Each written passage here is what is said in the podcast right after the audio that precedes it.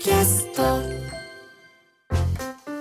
さてこの時間は講談社プレゼンツ金曜回転砂鉄道書店です。講談社から刊行された書籍の中から私武田砂鉄が本を選んで内容を読み解きながらああだこうだ考えてみようという企画でございます。先週から講談社現代新書から刊行されている斉藤美奈子さんの出世と恋愛近代文学で読む男と女を取り上げています。そして今週も著者の斉藤美奈子さんにお越しいただいております。よろしくお願いいたします。よろしくお願いします。まあ先週は、はい。まあこのダメ男小説というんでしょうかね、はい。まあそういうようなテーマでもお話しいただきましたけど、まあ、あの青春小説のその当時のモチーフっていうのは、まあ、明治大正期のモチーフっていうのはこれ今の小説でいうとどうなんでしょうねそのあたりのテーマっていうのは。あー今ですねやっぱり、うん。まあ出世も恋愛も柔軟の時代で、うん。なかなかそのストレートに出世コースを歩んでいきたいとか、う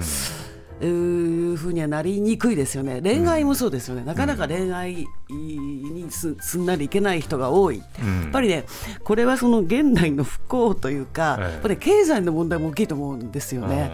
恋愛とかもあのやっぱり時間とか、えーお金にゆとりがないと恋愛ってできないじゃないですか。まあそうですね。早めに会社帰らないと、ね、家に帰らないとでそれでもうギリギリ、リの生活で一日中働いているっていう風な生活ギリギリだとですね、うん。どっちも厳しいんですよね。えだからそうなのかそのまあ現代のそのそれ式の小説があるだろうかって考えるとなかなか難しくってですね、あの例えば恋愛小説だと大人の恋愛が多いね。あの大人っていうかあれだけどマディソン軍の橋とかさ、はいはいはい。それからええ失楽園とか、うん。まあ普通不倫ですけど両方ね。それから先生のカバンとかね、うん。これも4 5 0代の恋愛あー。なっちゃうんだよね。ええでもう一つ若い人たちのだとこうギミックというかですね、仕掛けがないとなかなか恋愛小説がまっすぐに行けないんで。そういけなくて。例えば、うんちょっと前ですけども「あの電車男」っていうのがヒットしましたあれはまあ2チャンネルうのん。オタクたちが、まあ、その恋愛をしたうん。青年をまあ応援するというパターンですよね、それからあのアニメなんかになっているので言うと例えばその「君の名は」とか、はいはいはい。みんななんていうかな平行社会があって、ええ。交われないっていうようなね、あのそういうこう特殊な社会での,、あの会えないみたいなのがないとあのいわゆるこうリアリズム小説ではなくちょっとこう SF が入ったような仕掛けがないとなかなか恋愛できない。でね非常にこう素直にあの近代の三四郎タイプだなと思うのは又吉直樹さんの劇場ぐらいですね。ああそうかそうかん。又吉さんはやっぱり近代文学ちゃんと読んでいらした方でそうですよね。うん、だからね、古典的とすら思いましたね、出た時。で僕が編集者やった時に、まあ、斉藤さんがその文芸賞という賞の選考員だった時があって、その時にこう作品読んでると、やっぱりすごく現代の要素をこう盛り込んでるというか例えば、その選考会やってた時なんかやっぱりフリーター小説とか、なかなか職にありつけない小説が多いっていうなんかそういうのをこう嗅ぎつけてる感じっていうのはまあ面白いっちゃ面白かったですけどねだから。やっぱり純文学が文学非常に社会を反映するので、うんだからそういう意味では今はなかなか三四郎型はいないんですけうどね。んまあ、この「出世と恋愛」っていうご本の中のまあもう一つの大きな軸となるのがこの「なぜヒロインは死ぬのか」という、ね大きなテーマがありますけれども、でこの「徳富ろ過のホトトギス」という小説が、まあ、いわゆる難病もの小説のルーツではないかというふうにはい、お書きになってますね。そうだと思います、うん。ルーツだと思います、難病ものってあのよくベストセラーになるんですよね。定期的にやっぱり見かけますそうよね。そう世界の中心大叫びとか、うん。もももっと後だと君の膵臓を食べたいとそうかもっともそもっと前だと愛と死を見つめてとか、うん。あるいはあのアメリカ映画ですけどある愛の歌とか全部もうものすごい大ベストセラーになった難病ものなんですよね。で日本でいうとそのルーツっていうのがまあホトトギスだと思うんですけども、うん。これはあの新婚夫婦の話なんですけども妻がですね結核になって、うん。で実家に帰されて離縁させられるっていう、まあ、理不尽な話でだからもう最愛の夫と別れ別れになった2人の悲恋ってことになるんですね。うん。やっぱり戦前はね結核っていうのは非常にあの不治の病で重い病だったので、あの結核であの引き裂かれて、えー死ぬみたいな話多いんですけども、それ戦後になるとそれが例えば骨肉腫とか、うん。白血病とかそういううことになってくるんですけども結核も今不治の病ではなくなっているので、ん。だからその別の病に引き継がれていくんですけども、ん。とねやっぱりそれってこう結核はすごいロマンチックな病っていうふうになってしまったんですね、ホトトギスのおかげでね美人革命の代名詞みたいな。それがやっぱり多く読まれるっていうのはやっぱりある種こう物語として非常にこう分かりやすい展開にそうです、まあ、泣きたいと思って読むんですかね。だもう最初から悲恋であることは分かってるわけですよ。すごくもう最初の時点から病気っていう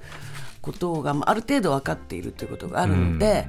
だからそのどうなるんだろうってことある程度予測しつつなんかかわいそう、がりたいのかな、うん、でね例えば「セカチュウ」なんかでも、はい、私とか武田さんみたいに古いものがちょ読んでる人は、うん、あのこれなちょっとこうやっぱり揶揄したくなるっていうかまだやってんのこんなことっていう感じがするじゃないですか、うん、だけど多くの人はあのもう読んでないんだよね。それで大体ね15年周期ぐらいでくるんですよヒットが。この手のね。この手の。そうすると15年前の小説っていうのは、読んでないわけですよ20代なんか。そうですよね、うん、知らないわけそう知らないわけですから、うん、だからこの同じようなプロットのものが手を変え、品を変え、あの波のように押し寄せてくるだろうなじゃあこの15周年15週のこう15年の周期を知ってればそうそこでそろそろかなっていうなんかぶつけるといけるかもしれないですね。なるほどね。そしてこの尾崎紅葉金色夜叉も取り上げてますけれどもまさにこれ先週お話ししたような向き合わない男出てくるわけですけどこれは DV 小説ってことなんですかね、うん、DV 小説か皆さんの熱海のねビーチに寛一お宮の像っていうのが立っているのをご存知の方もいらっしゃると思うんですけども、あれは、うんそのまあ狭間寛一とお宮っていう2人のまあ恋人同士の話なんですけど寛一がお宮を蹴っ飛ばしてるっていう像なんですよね、えー、もうねそれはね完全に DV の瞬間、うん、でそこがまあ観光名所になってみんなあそこで写真撮ってるのはどうなのよっていうのがあるんですけども、ね、でもまあそこが名場面になってしまったんですね金色夜叉のね。うん、であのなんで彼が怒っているかっていうと恋人があの、まあ、お金持ちの男性と結婚するということになって。それにまあ激怒するわけですね寛一はね。でも散々あの罵倒した挙句に最後蹴飛ばすっていうでもそこからお話が始まるんですよ。だからあのそこから2人はずっとすれ違い続けるんですね。でミアは何かに言いたいことがあってすがっていくんですね。あの私の話も聞いて。だけどガンとして向き合わないっていう、でその最初の時にちゃんと蹴っ飛ばさないって分かったじゃあちょっと話してみなっていうことで聞いてたらですよ、全然関係性は違ったはずなのにそ,、れも何年もずっと引きずるっていう2人の話ですね。まあ、このなんで死ぬのは決まって女性なのかっていうふうに問われるとそう私もね答えあります？答えで知りたいです。知りたいんだけど、うん、まずね一つ言えると思うのはあのまあ宮にしろそのえー、っとホトトギスのナミコにしろ、うん、まあなんかいたぶられてんだけどそれなりに自我のある人なんですよね。でそういう人がまあなんか恋愛なんかにこう進むとさ、うん、やっぱりねそういうものは征伐しなければいけないっていう感じがあって、うん、あの罰捨てられるっていうんですか、報いを受けるっていうのかな。うん、であの読者がねそれを、まあ、女性がこう自由恋愛に行くってことを許さないのかあるいはヒロインが死ぬのが同じいというふうに作家が思ったか分かんないけどまあとにかく殺すとかね死んでいただくのが一番格好がつくっていう感じだったと思いますよ。でもう一個はぱね別れの場面で大変なんですよ別れるって。うん。だからあの恋愛ってその始まりはいいけどそこからすごい吸ったもん出して、うん、で、えーと、一人を除いてはもう絶対別れるわけですよね、うん、そういうようなことっていうのの修羅場をやっぱりきちんと恋愛、まあ、恋愛を描くにあたって、うん、小説家するスキルがなかったのではないかっていう思うんですけど。なるほどね。それは非常に厳しく鋭い指摘ではあります、ね、もっと言うと大人の女性をかけないんじゃないかと思うんですよ。例えばその尾崎紅葉ってものすごく分断のなんか大御所の感じするけど、うん、30代で亡くなってるわけですよね。だからねそんなにね豊富な経験があったと思えないんですよ。であのまあプロの女性なんかといろいろあったかもしれないけれども、うん、だけど恋愛経験豊富かどうかはねこの作家たちねみんな分かんない、と思います。まあ斉藤さんが紹介している小説今回小説ね確かにその共通点はあるかもしれないですね、うん、その自分の書きたいこととか非常に出力もあるし見てる世界は広いんだけど実は非常に優秀な作家なんですけどね。対女性に対してはなんかすごく自分の思う通り、低くないかっていう、懸念を持っているんですけどね。まあその鋭い指摘がですね、まあ、今回紹介した小説以外もたくさん取り上げられて分析されておりますんで